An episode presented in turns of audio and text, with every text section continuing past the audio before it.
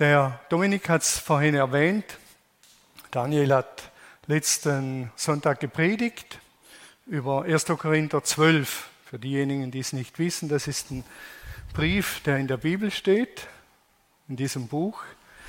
Und Paulus hat den geschrieben an eine Gemeinde in Korinth.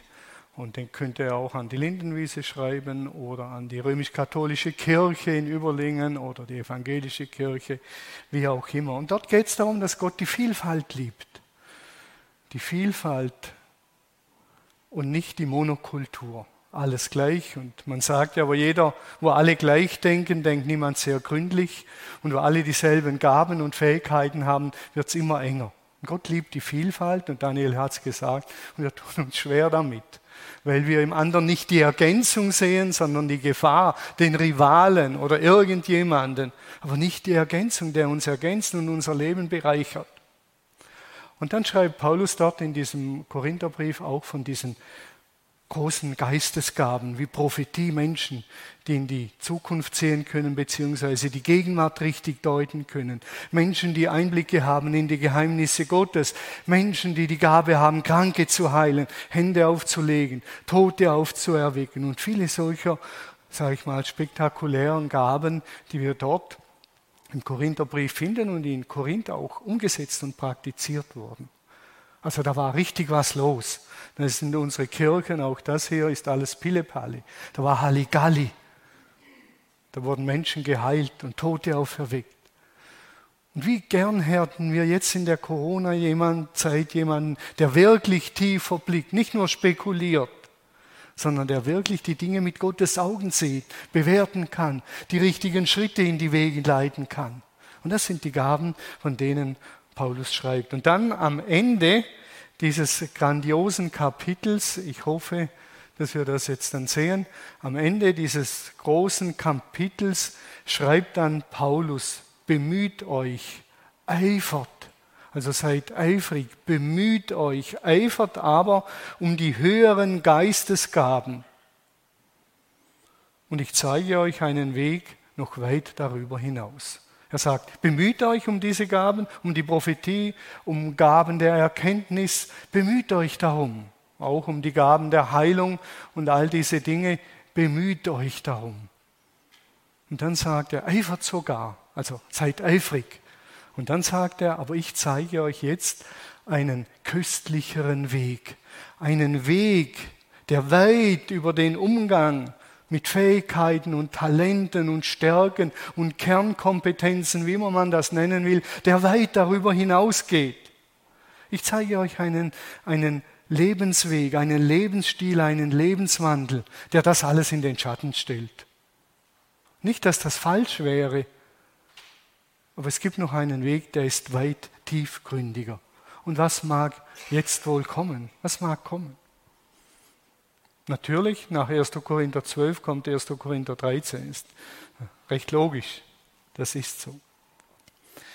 Wer bei uns draußen ist auf, oder reinkommt von draußen, der findet diese Fahne hier. Mut zur Liebe. Mut zur Liebe. Und 1. Korinther 13 ist das große Kapitel in der Bibel, das von der Liebe schreibt. Mut zur Liebe. Und der köstlichere Weg, von dem Paulus hier schreibt, ist eben der Weg der Liebe. Und ich lese ein paar Zeilen daraus vor und werde ein paar Interpretationen geben und dann später das Ganze für heute noch äh, fruchtbarer machen. Mut zur Liebe. Und Paulus sagt, wenn ich den, in den unterschiedlichsten Sprachen der Welt, ja sogar in der Sprache der Engel reden kann, das ist die Gabe des Sprachengebets. Wenn ich die Gabe des Sprachengebets hätte, mit Gott Geheimnisse austauschen würde und sogar mit Engeln reden könnte, sagt er, und alle Sprachen der Welt beherrschen würde, aber ich habe keine Liebe, so bin ich nur wie ein dröhnender Gong oder ein lärmendes Becken. Und wenn ich diese wunderbare Gabe hätte und keine Liebe, vergiss es einfach, forget it. Null.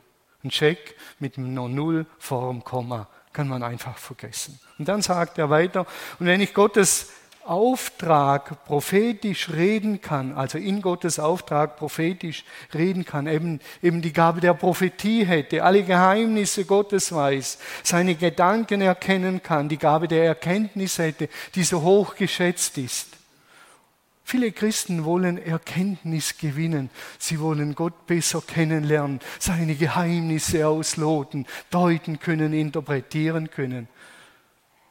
Aber sie wollen nicht zu liebenden Menschen werden. Ich kenne wenige Menschen, die sagen, meine große Sehnsucht ist, dass ich ein liebender Mensch werde. Nicht ein lieber, harmloser, gutmütiger Trottel, sondern ein liebender Mensch. Das ist ein Unterschied, ob ich ein lieber Mensch bin oder ein liebender Mensch. Ein liebender Mensch ist auch ein lieber Mensch, aber anders lieb, als wir uns das vielleicht vorstellen.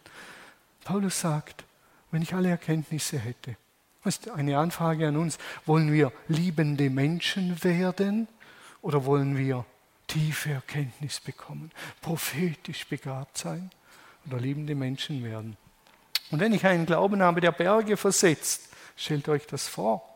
Wenn ich zu dem Berg da oben sagen könnte, Berg, hebe dich hinweg und geh nach Hohenbotmann. Auf einmal steht das Kreuz mitsamt dem Hochbehälter da oben, steht in Hohenbotmann auf dem Wasserturm oder was das ist. Wäre wär schon gigantisch, wenn ich das könnte. Sagen, Berg, hebe dich hinweg nach Hohenbotmann und ans Haus von Dor und Daniel, hebe dich hinweg an den Bodensee. Auf einmal würde unser zweiter Pastor mit seiner Familie am See leben. Direkt Seezugang, irgendeinem reichen Wohlhabenden direkt vor die Nase gesetzt. Und dann sagt Paulus, und wenn ich die Liebe nicht hätte, nutzlos, sinnlos, null, mach keinen Sinn. Und wenn ich die Liebe nicht habe, bin ich ein Nichts. Wahrheit ohne Liebe ist nutzlos. Wahrheit ohne Liebe ist nutzlos. Rechtgläubigkeit kann zur fanatischen Ideologie führen.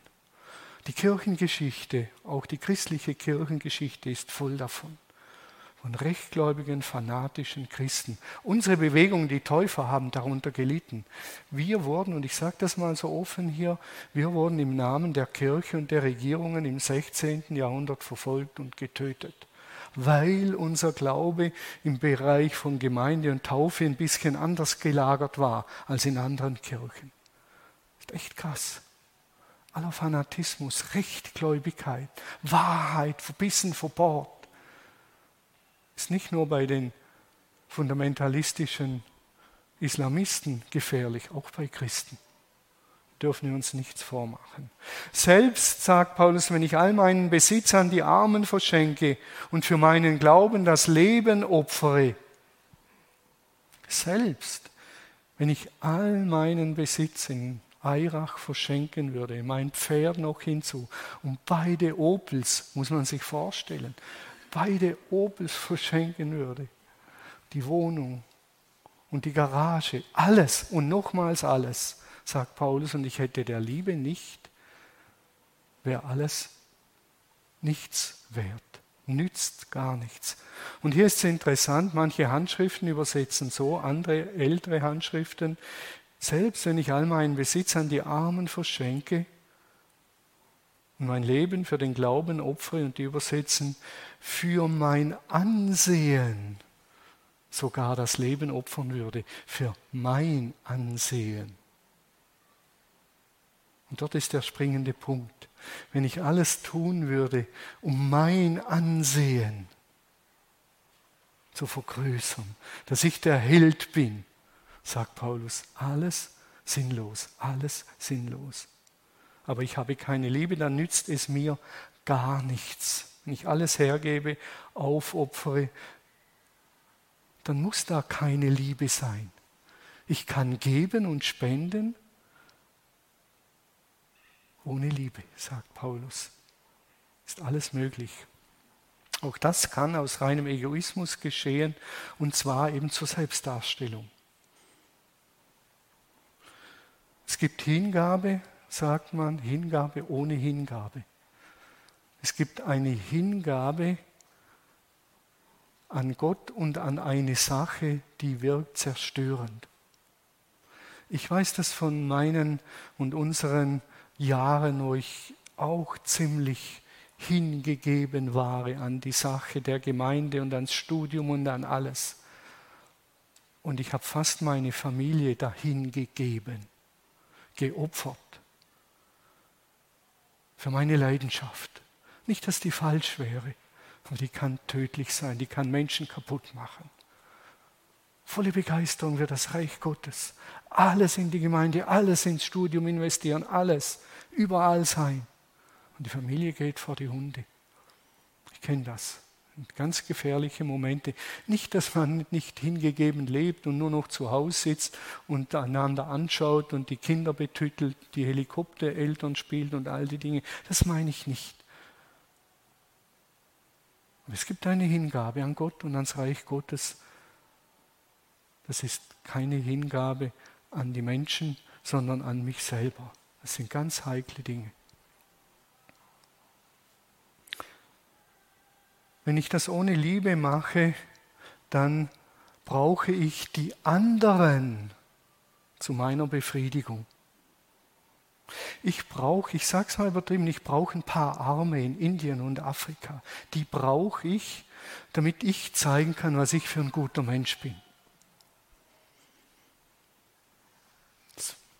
Ich brauche ein paar, die nicht so gelehrt sind wie ich, damit ich ihnen beweisen kann, wie schlau ich doch bin.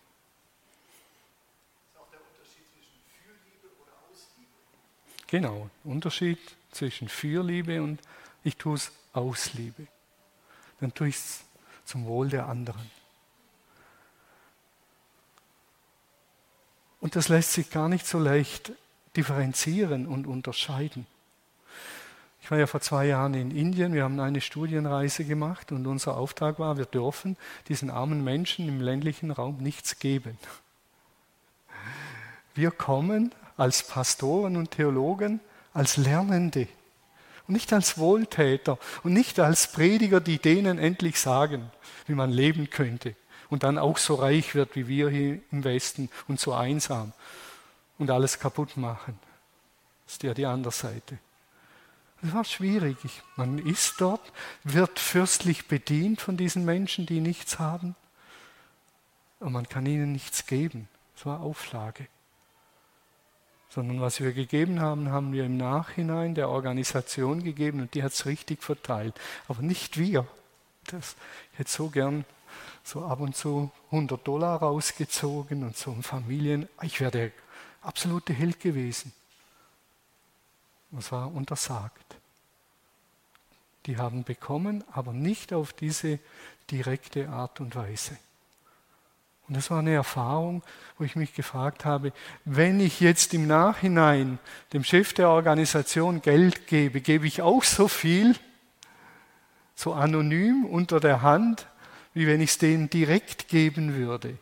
Weil dann bin ich ja nicht der Held, sondern ich habe es im Verborgenen getan. Wir brauchen den anderen, der anders begabt ist, dann nicht, damit er uns ergänzt, sondern dass wir ihm sagen, dass er uns unbedingt braucht, weil er so einseitig ist. Und dann sind wir wieder der Held. Und da sagt Paulus, das alles taugt nichts. Das ist auf eine Art demütigend. Bill Gates, ich weiß, der ist sehr umstritten, der tut sehr viel Gutes in den letzten Jahren. Sehr, sehr viel Gutes mit seinen ganzen Projekten. Ich weiß, der, die Christen, die stufen ihn manche dort und dort ein. Aber abgesehen von all dem tut er viel Gutes für Forschung. Auch wenn man da wieder was weiß ich was dahinter vermutet. Aber es geschieht viel Gutes, ich sage es mal so. Und die Frage ist, was ist das Motiv, dass er das tut? Die Frage ist, warum tun so viele Stars vermeintlich so viel Gutes, um abgebildet zu werden, in den Nachrichten zu kommen, oder tun sie es wirklich aus Liebe, damit es den Armen besser geht? Und wie viel Prozent sind es? Ist ja nicht nur eine Reinkultur. Und dann finde ich viele Christen, wenn ich ab und zu auf Facebook unterwegs bin, die zeigen auch, wie viel Gutes sie tun in Afrika und in Indien und überall. Wie sie da mit halb verhungerten Kindern sind und selber strahlen. Und zu den Kindern schauen aus lauter Barmherzigkeit. Und ich denke, was steckt dahinter? Ich weiß es nicht. Ich will niemand verurteilen, aber ich will nur diese Fragen stellen, auch an uns selber. Was ist das Motiv? Der überwiegende Teil dessen, ich sage es mal so pauschal, was wir Liebe nennen, ist eine mehr oder minder verfeinerte Spielart unserer Selbstsucht. Das ist mir eines Tages ziemlich heftig bewusst geworden, als ich irgendwann zu meiner Frau nach längerem wieder sagte, Regina, ich liebe dich oder ich mag dich. Und da war wie eine innere Stimme, die sagte, Thomas, wie meinst du das? Wie, wie, meinst du das? Und die Antwort war vielschichtig und eine war, eigentlich stimmt's nicht, ich liebe dich, eigentlich liebe ich mich, weil ich damit sage, ich liebe dich, sage ich, ich brauche dich, bitte berühre mich, bitte sei nett zu mir, bitte hör mir zu. Hallo? Das ist eine Spielart der Selbstsucht. Ich liebe dich und ich brauche dich, hör mir zu, nimm mich ernst, befriedige meine Wünsche. Das war irgendwie erschreckend, das mal so zu denken. Nicht, dass das falsch wäre, dass der Partner einem Gutes tut, und das geht's nicht. Aber wir müssen uns schon überlegen, was meine ich, wenn ich es sage, ich liebe dich. Wenn ich zu dir sage, schön, dass du hier bist. Was meine ich dann? Tut es mir gut oder meine ich, es war eine super Entscheidung, heute Morgen hierher zu kommen. Du wirst verändert heimgehen, wenn du dich auf das hier einlässt. Ich sage es mal so direkt, okay? Und es tut dir gut. Und wenn es dir gut tut, weil Gott dich verändert, tut es auch deiner Frau gut. Ich nehme an, sie ist deine Frau. Jetzt sitzt ihr so vorne auf dem Präsentierteller. Nehmt mir das nicht krumm. Nicht? Okay. Paulus sagt nicht, dass die Gaben, Kompetenzen nutzlos sind. Das sagt er überhaupt nicht. Die sind wichtig und die sind zentral und Ergänzungen einander dienen ist wichtig. Nein, er sagt nur, Gaben ohne Liebe, ohne die richtige Motivation sind nutzlos. Wenn ich hier heute Morgen predige ohne die richtige Motivation, sagt er, ist das nutzlos, lieber Thomas. Und zwar hilft es hoffentlich euch trotzdem, aber nutzlos in den Augen Gottes. Jesus sagt an einer Stelle in Matthäus Evangelium, hütet euch davor, eure Frömmigkeit vor den Menschen zur Schau zu stellen, sonst könnt ihr von eurem Vater im Himmel keinen Lohn mehr erwarten. Thomas, wenn du noch so gut predigst und alles gibst und noch so schön betest und noch so fromm, und alle sagen, war ein tolles Gebet. Und wenn du es gebetet hast um des Applauses der Menschen willen, ist bei deinem Vater nutzlos. Das meint Paulus. Wenn ihr es nicht aus Liebe tut, ist alles nutzlos. Jesus fährt weiter und er sagt, wenn du also, wir sind wieder bei den Armen, wenn du also einem Armen etwas gibst, dann posaune es nicht hinaus wie die Heuchler. Sie reden davon in den Synagogen und auf den Gassen, damit alle sie bewundern, damit sie bewundert werden. Ich versichere euch, diese Leute haben ihren Lohn schon erhalten und werden von Gott nichts mehr bekommen. Das ist die Pointe von Menschen Lohn empfangen, von Gott gibt es nichts mehr. Und wenn ihr betet, dann tut das nicht wie die Heuchler. Sie beten gern öffentlich in den Synagogen und an den Straßenecken, um von den Menschen gesehen zu werden. Ich versichere euch, diese Leute haben ihren Lohn schon erhalten. Wenn du betest, geh in deine Kammer und bete zu deinem Vater, der im Verborgenen ist. Und dein Vater, der das Verborgene sieht, wird es dir vergelten weil du es aus Liebe tust. Ich kenne eine Zeit in meinem Leben, da habe ich in Gebetsgemeinschaften gebetet wie ein Weltmeister. Da war ich der absolute Held. Die Leute haben mich so richtig gepusht, weil sie immer gesagt haben, so schön wie du betest, so toll und es tut so gut. Und da wird man noch besser, noch mehr, noch schneller und noch heiliger. Und jetzt sagt Jesus, diese Gebete, Thomas, kannst du knicken. Vergiss sie einfach. Du hast den Lohn von den Menschen, von meinem Vater wirst du nichts mehr empfangen. Krass, diese Deutlichkeit. Seit einigen Jahren bete ich viel, viel, viel, viel mehr im Verborgenen als öffentlich. Weil ich glaube, dass das wirksamer ist. Weil im Verborgenen sieht der Vater mich an und sagt, schön Thomas, du redest mit mir. Jetzt redest du wirklich mit mir. Wir informieren ja in Gebetsgemeinschaften oft die Menschen, über was sie noch alles wissen sollen und was wir alles wissen. Wir halten Nachpredigten in Gebetsgemeinschaften. Jesus sagt, achtet sehr darauf. Es ist nicht falsch in Gebetsgemeinschaften beten, aber die Motivation, die ist entscheidend. Und jetzt kommen wir dazu, Liebe ist. Was ist Liebe?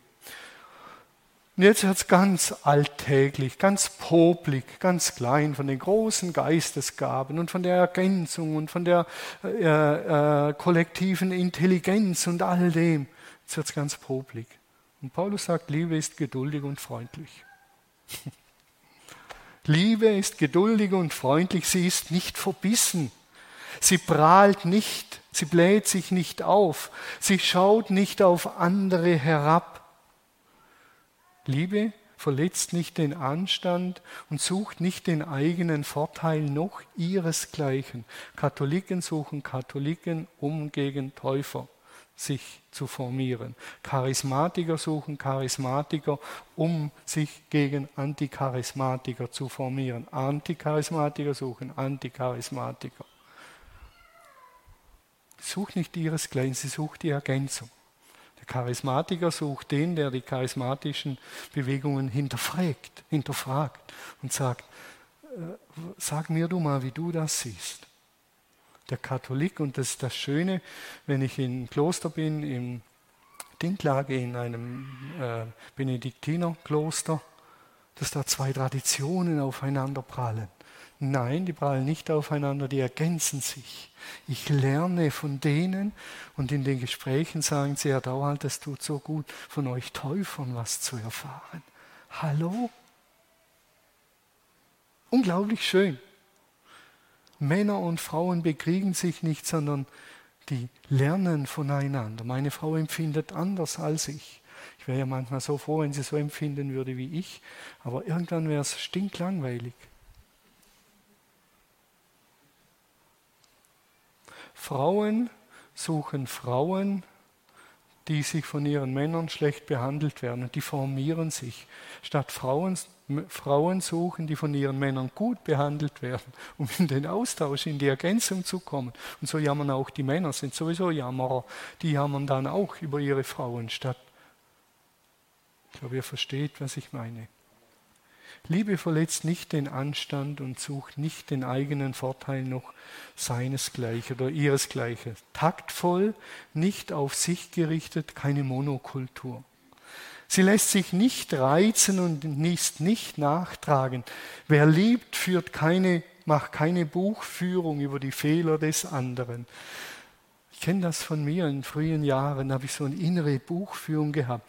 Und wenn ein gewisses Stichwort kam von meiner Frau, und dann habe ich abgerufen, was sie hätte alles sollen. War alles da. Und ihr kennt das, dann ist der Krieg perfekt.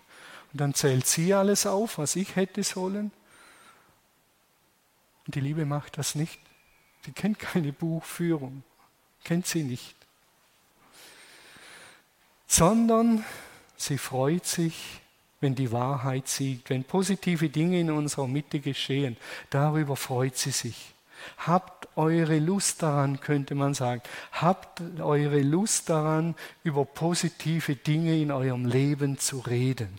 Habt eure Lust daran, darüber auszutauschen, was gelungen ist. Habt eure Lust daran heute, auch ihr Konfirmanden, wenn ihr nach Hause geht, was in diesem Gottesdienst schön war. Kann es andere auch reden, aber man kann über das reden, was gelungen ist, was inspirierend war, was gut war. Heute Nachmittag habt ihr den ganzen Nachmittag Zeit. Da sitzt die Martina und der Ali und dann sagt der Ali zu Martina, Martina, was ist letzte Woche gut gelaufen? Dann drehen sie den Spieß um, dann darf er sagen und ihr werdet sehen, das verändert die Stimmung. Die ist sowieso gut bei euch, das weiß ich, aber ich meine ja nur.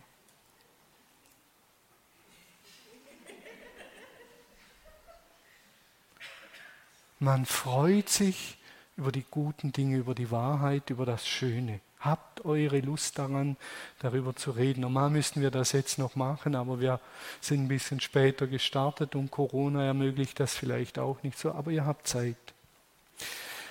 Wie klingt das alles? Wie klingt das alles? Liebe ist geduldig und freundlich, prahlt nicht, schaut nicht auf andere herab, verletzt nicht den Anstand und sucht nicht den eigenen Vorteil, lässt sich nicht reizen, ist nicht nachtragend, freut sich nicht am Unrecht, sondern freut sich, wenn die Wahrheit siegt. Wie klingt das? Poplig? klein, eng. Ach Mensch, fang doch nicht mit diesen, du musst die großen Linien aufzeigen in der Bibel.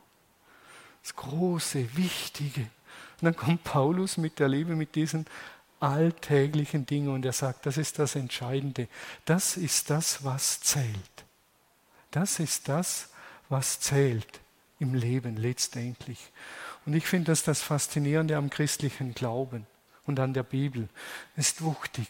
Da wird von gewaltigen Zeichen und Wundern. Da wird vom Durchzug durch Schilfsmeer geschrieben. Da geschehen wuchtige Dinge, große Dinge.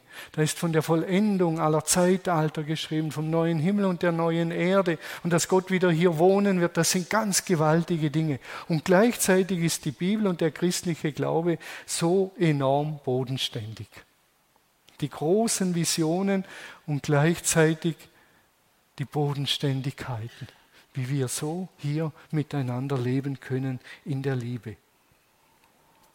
Übrigens kann ich nur sagen, wer so liebt, wie es hier steht, auch wenn es jetzt schon weg ist, vielleicht kommt es wieder, wer so liebt und wer so lebt, kann ich nur sagen, der liebt sich auch selbst. Wir haben ja immer Angst, dass wir zu kurz kommen. Ich könnte auch sagen, Andreas, sei geduldig mit dir selber und sei freundlich zu dir selber. Spiel dich nicht vor dir selber auf. Du musst dich nicht größer machen, als du bist. Schau nicht auf andere herab, das kommt nicht gut. Das tut dir nicht gut und anderen tut es auch nicht gut. Lass dich nicht reizen. Das schadet dir selber, deiner Gesundheit und allem. Sei nicht nachtragend, sonst wirst du bitter. Freu dich nicht über das Unrecht der anderen. Schadenfreude, die fällt irgendwann zurück. Und freu dich über das Gute im Leben. Wer so lebt, der liebt sich selber. Wir sollen Gott lieben, den Nächsten wie uns selber. Wer so lebt, der liebt sich auch selber. Also der muss keine Angst haben, dass er zu kurz kommt. Das steckt mit da drin. Liebe, habe ich noch mir notiert, Liebe ist kein Gefühl, sagt man immer. Liebe ist eine Entscheidung, Liebe ist kein Gefühl. Das stimmt und stimmt nicht. Ein freundliches Begegnen, ein geduldiges Zuhören, ein sich anlächeln, der freundliche Blick, taktvoll achtsam miteinander umgehen. Man merkt, dass ich beim anderen gemeint bin, das weckt sehr wohl Gefühle in mir und da kann man sehr wohl was fühlen. Ich die Martina freundlich anschaue, das weckt etwas Positives in dir. Ich gehe mal davon aus. Und wenn sich Ehepaare nach 40 Jahren mal wieder richtig freundlich anblicken, das mag zur Irritation führen im ersten Moment. Aber es weckt positive Gefühle. Da findet eine Ausschüttung von gewissen Hormonen statt. Das ist christlicher Glaube, das ist nicht ein, was dahergeredet. Das ist Liebe, hallo? Paulus sagt das, das ist Liebe. Liebe stimmt, Liebe ist kein Gefühl, aber man fühlt sie. Das ist sicher. Wenn wir so miteinander umgehen, wie vorhin beschrieben, dann ist zum Beispiel dieser Sonnenuntergang, den wir gleich sehen, überblendet, so war es nicht gedacht, dann ist dieser Sonnenuntergang eine wahre Wucht. Wenn meine Frau und ich eine halbe Stunde gut miteinander umgehen und reden, und dann von unserem Balkon muss man sich vorstellen, man muss nicht auf die Seychellen fliegen, um so einen Sonnenuntergang sehen. Das kann man im Eirach. auf dem Balkon. Und wenn wir uns vorher gut unterhalten haben, freundlich zueinander waren und, und, und, und, und, all die Dinge, dann ist das eine wahre Wucht. Und dann noch ein Glas Barolo in der Hand, fast hätte ich gesagt ein Stumpen, aber das darf man ja nicht. Dann ist das alles eine Explosion der Gefühle und das darf sein. Dann ist das nicht eine billige Alibi-Übung, die wir da machen. Und die Liebe, auch wenn das alles so klingt, hat nichts mit Weichspülen zu tun. Das muss ich hier sagen. Das habe ich über Jahre auch ein bisschen vernachlässigt und verwechselt. Liebe, sagt der Sprücheschreiber, die offen tadelt, ist besser als eine ängstlich schweigt. Zur Liebe gehört auch dazu, dass man sich die Wahrheit eben in Liebe sagt. Und der andere merkt, ob ich es zu seinem Wohl ne-, äh, benenne, die Kritik, den schwierigen Punkt. Der merkt's und er wird es viel besser annehmen können, wenn es in Liebe geschieht und eben nicht, was Paulus schreibt, von oben herunter. Blickt nicht auf andere herunter. Wenn ich Menschen anspreche, weil sie Fingernägel kauen oder so etwas, das sind ganz heikle Momente, aber ich merke, ich muss das tun und ihnen eine Tür öffnen, wie sie damit umgehen können. Und man schweigt über solche Dinge und es ist schade. Und wenn es in Liebe geschieht, in einer dienenden, guten, helfenden, wohlwollenden, nicht von oben herunterkommenden Art, dann habe ich erleben dürfen, dass Menschen das annehmen. Oder jemand sagen, dass er Mundgeruch hat, ist herausfordernd. Aber es ist lieblos, es ist nicht zu benennen. Wenn der Mensch kommt, gehen immer alle zwei Schritte zurück. Und Liebe würde das benennen. Und Gottes wohlwollende Liebe zeigt sich nicht primär darin, dass er tut, was die geliebte Person verlangt, was wir verlangen, sondern Gott sieht tief und er weiß, was der Liebende braucht. Er weiß wirklich, was ich brauche, denn euer Vater weiß, was ihr braucht. Das ist nicht immer das, was wir denken, was wir brauchen. Paulus redet und geht weiter und er meditiert sich in seinen Ausführungen fast schon in einen Rausch, in einen Liebesrausch. Und die Aussagen werden immer steiler und er sagt, die Liebe nimmt alles auf sich. Sie nimmt alles auf sich. Sie verliert nie den Glauben oder die Hoffnung und hält durch bis zum Ende. Und wir sind wieder am Anfang. Und wenn ich mein Leben geben würde aus Glauben und hätte der Liebe nicht, wäre es nichts. Und jetzt sagt er, und wenn ich es aus Liebe gebe, gebe ich alles hin. Alles gebe ich hin. Diese Liebe hat göttliche Züge, deshalb müssen wir die göttliche Liebe täglich sozusagen einatmen. Es gibt ein Symbol, das ist das Kreuz. Und das Kreuz ist Liebe pur. So sehr hat Gott die Welt geliebt, dass er seinen eingeborenen oder einzigartigen monogenes Sohn hergab. So hat er geliebt, dass er gab, Liebe gibt. Das ist das, was hier steht. Johannes 3,16. Ich werde immer daran erinnert, Thomas, vergiss nicht. So sehr, auf diese Art und Weise hat Gott die Welt geliebt. Nimm diese Liebe auf, ständig atme sie ein. Atme sie ein. Eine Meditation am Kreuz, so sehr hat Gott geliebt, dass er sich für mich verschenkt. Und wenn ich das einatme, kann ich nachher nicht mehr anders leben, als Schritt für Schritt in dieser Liebe wachsen und mich entwickeln. Wir haben draußen eine Tafel und die Aufgabe ist ja dort, wenn ihr im Foyer seid, rechts oben, äh, Gottes Liebe erleben, ist ja unser Motto auch als Kirche, Gottes Liebe leben und dass andere Menschen sie erleben. Und da stehen Dinge drauf, wie man die Liebe Gottes erleben kann das Lächeln einer Freundin in der Stille, bei Musik, beim Gebetsspaziergang, wenn wir den Vater unser Weg gehen und im Zentrum Liebe Gottes erleben, erleben wir im Kreuz. Die anderen Dinge sind wunderschön, aber die anderen Dinge können uns genommen werden. Aber das, dass Jesus für uns ans Kreuz ging, kann uns niemand leben. Dass Gott uns liebt, zeigt er nicht primär in den Umständen unseres Lebens, sondern am Kreuz. Und das nimmt uns niemand, niemand, niemand, niemand, niemand und nochmals niemand. Auch wenn das Bier mal nicht mehr schmeckt, das Kreuz bleibt da und die Liebe Gottes. Auch wenn die Freundin vielleicht mal nicht so lächelt, das Kreuz bleibt. Darum ist dieser grundlegende äh, Aspekt sehr, sehr wichtig.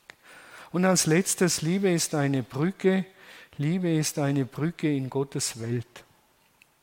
Ein Mann, den ich begleitet habe, der an Krebs erkrankt war, der noch ein paar Wochen oder Tage zu leben hatte, er sagte zu mir eines Tages, Thomas, sag mir, was bleibt? Was bleibt, wenn ich gehe? Was bleibt? Was bleibt, wenn ich sterbe? Gibt es etwas, das bleibt?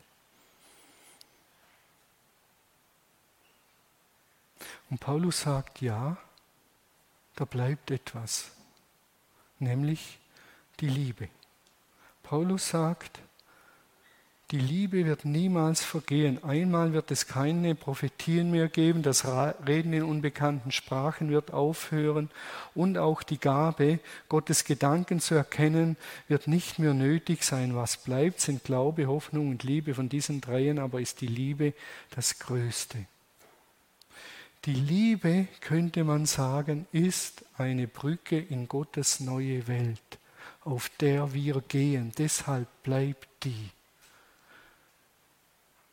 Auch die Hoffnung wird in Schauen sich verwandeln. Wir werden Gott schauen. Das Vertrauen wird gestärkt sein, weil wir ihn sehen. Aber die Liebe ist die Brücke in Gottes neue Welt. Das ist krass. Ich kann es hier nur andeuten. Ihr seht es auf diesem Bild. Ihr seht es hier. Unsere Taten in der Gegenwart reichen in die Ewigkeit hinein. Die Taten aus der Gegenwart reichen in die Ewigkeit und zwar die Taten, die aus Liebe getan werden. Jesus spricht davon, dass wir uns Schätze im Himmel sammeln sollen und Taten der Liebe dienen mit meinen Gaben und Fähigkeiten aus Liebe sind solche Schätze. Es geht hier nicht darum, versteht mich nicht falsch, es geht nicht darum, dass wir uns den Himmel verdienen, das ist nicht der Punkt. Es geht nicht darum, dass wir die Vergebung nicht nötig hätten, All, um das geht es alles nicht, sondern es geht um etwas ganz anderes. Unsere Werke für das Reich Gottes werden sich in Gottes neuer Welt nicht nur zeigen, sondern indem wir die Liebe leben, kommt Gottes Welt auf unsere. Und das will Gott mit uns erleben, dass er sagt, Daniel, durch dich und deine Taten der Liebe, durch deine Predigten, die aus Liebe geschehen sind, ist ein Stück Himmel auf die Erde gekommen. Und Jürgen, so wie du spielst mit deinen Lobpreisern, ihr habt ein Stück Himmel auf die Erde geholt. Das ist es, was zählt. Ihr holt den Himmel auf die Erde und baut so eine Brücke in Gottes neue Welt. Es geht nicht darum, dass wir uns den Himmel verdienen, sondern dass hier auf der Erde mehr Himmel geschieht, mehr Liebe geschieht. Das will Gott, dass wir Vorboten sind von dieser neuen Welt und zwar als Gemeinde Mut zur Liebe, liebt einander in diesem Sinn. Und dann kommt ein Stück Himmel und das ist gleichzeitig die Brücke in Gottes neue Welt. Das ist der entscheidende Punkt. Die Menschen, und jetzt widerspricht sich Jesus fast schon, und er sagt, die Menschen sollen eure guten Taten sehen. Ja, hallo, vorher hat er gesagt, wir sollen es im Geheimen tun, jetzt sagt er, die Menschen sollen eure guten Taten sehen. Der Unterschied ist aber, dass er sagt, und euren Vater im Himmel preisen. Und nicht euch. Man darf uns auch loben, wir freuen uns auch, das darf auch sein. Aber der Punkt ist, ihr seid ein Hinweis auf Gottes neue Welt. Die sollen eure Taten, die aus Liebe geschehen, sehen und dann euren Vater im Himmel preisen. Doch sehen. Aber das Motiv, weshalb wir es tun, ist entscheidend. Diese Woche, letzte Woche, haben wir vor zwei Wochen, egal, das Bad renoviert und oben ein Stück gefliest und oben musste äh, gestrichen werden. Und ich habe unsere älteste Tochter gefragt, ob sie das macht. Ich bin davon ausgegangen, das macht sie gern, streichen. Weil ich nicht gern streiche, ich brauche ja Ergänzung. Also brauche ich jemanden, der es gern tut oder von dem ich es annehme, dass er es gern tut. Und ich habe sie gefragt, habe gesagt, Sanne, streichst du da oben? Und sie sagt, ja, Papa, das tue ich gern. Ha, tu ja ihren Gefallen, wenn sie es gern tut. Und dann sagt sie, nur, nur damit wir uns richtig verstehen, Papa, streichen tue ich nicht gern. Aber für dich tue ich es gern. Oder für euch. Ich bin so berührt. Da entscheidet sich jemand für Liebe und sagt, die Arbeit mache ich so ungern. Aber für euch tue ich es gern. Da waren Gefühle bei mir, aber hallo, von wegen Liebe und keine Gefühle. Das hat mich unwahrscheinlich berührt und sehr beglückt.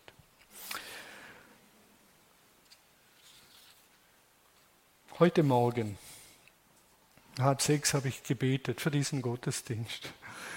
Und dann kommt diese Frage von Jesus direkt.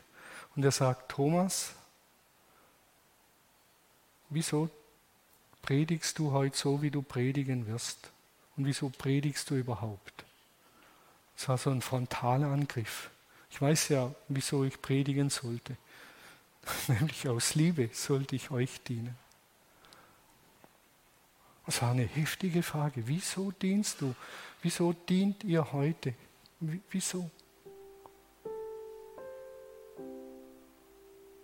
Um Gott zu ehren, den Menschen eine Freude zu machen? Und manchmal ist es doch mischt und ich habe gesagt, Jesus, ganz ehrlich, mein großer Wunsch ist, dass ich es aus Liebe mache, aus Liebe zu den Menschen, die hier sind, dass sie deine Liebe ein Stück mehr in ihr Herz sickern lassen. Das ist meine große, große Sehnsucht. Und wenn es sein soll, dass mein wunderschönes iPad abstürzt und alles dann in die Hecken läuft und ich ein Blackout habe, dann soll es so sein, wenn es dazu dient. Aber wenn es geht, verschon mich vor solchen Peinlichkeiten. Das darf man auch sagen. Ja, ich tue es, habe ich gesagt, aus Liebe, überwiegend aus Liebe, Herr. Weil mir die Menschen am Herz liegen und ich so wünsche, dass die Liebe Gottes in den Herzen der Menschen mehr und mehr Raum gewinnt. Ich ende mit einer kleinen Geschichte. Tom Wright, ein Theologe unserer Zeit, 70 Jahre alt. Ich denke, er wird ein großer Reformator werden oder ist er schon, der viele Neuerungen bringt. Tom Wright wurde einmal gefragt, was er seinen Kindern am Totenbett mitgeben würde. Wenn er im Sterben liegt, was gibt er seinen Kindern mit? Und dann hat er gesagt, schaut auf Jesus, schaut auf Jesus. Schaut auf Jesus, indem ihr in diesem Buch lest, in den Evangelien. Dort begegnet euch dieser Jesus. Ich lese gerade Friedrichshaupt, übrigens in Jesuitenpater und Katholik, nur zu eurer Information. Als er das übersetzt hat, war er das noch. Eine Übertragung des Neuen Testaments, die den Verstand überrascht und das Herz berührt. Und ich lese da drin und es berührt mich immer wieder neu, mich als alten Theologen. Schaut auf Jesus, sagt Nicholas Thomas Wright. Die Dynamik des Evangeliums und die Person, die uns in diesen Zeiten begegnet, ist einfach zentral und unersetzbar. Er ist immer eine Überraschung. Wir werden Jesus nie ganz begreifen. Er überfällt uns immer wieder aus einem anderen Winkel. Wenn du wissen willst, wenn du wissen willst, würde er seinen Kindern sagen, wer Gott ist, dann schau auf Jesus. Wenn du wissen willst, was es bedeutet, wirklich menschlich zu sein, dann schau auf Jesus. Wenn du wissen willst, und jetzt kommt es zu unserer Predigt, wenn du wissen willst, was Liebe ist, dann schau auf Jesus. Und schau so lange hin, Schau so lange hin, bis du kein Zuschauer mehr bist, sondern zu einem Teil des Dramas wirst, in dem er die Hauptfigur ist. Lese den letzten Satz nochmals. Und schau so lange hin, schau so lange hin, bis du kein Zuschauer mehr bist, sondern zu einem Teil des Dramas wirst, in dem er die Hauptfigur ist. Jesus ist der Schlüssel, auch zu dieser Liebe, die uns Paulus schenkt. Und wer sich ganz auf Jesus einlässt, wird den Heiligen Geist empfangen. Und der Heilige Geist ist ausgegossen in unsere Herzen. Das heißt, die Liebe ist ausgegossen in unsere Herzen durch den Heiligen Geist.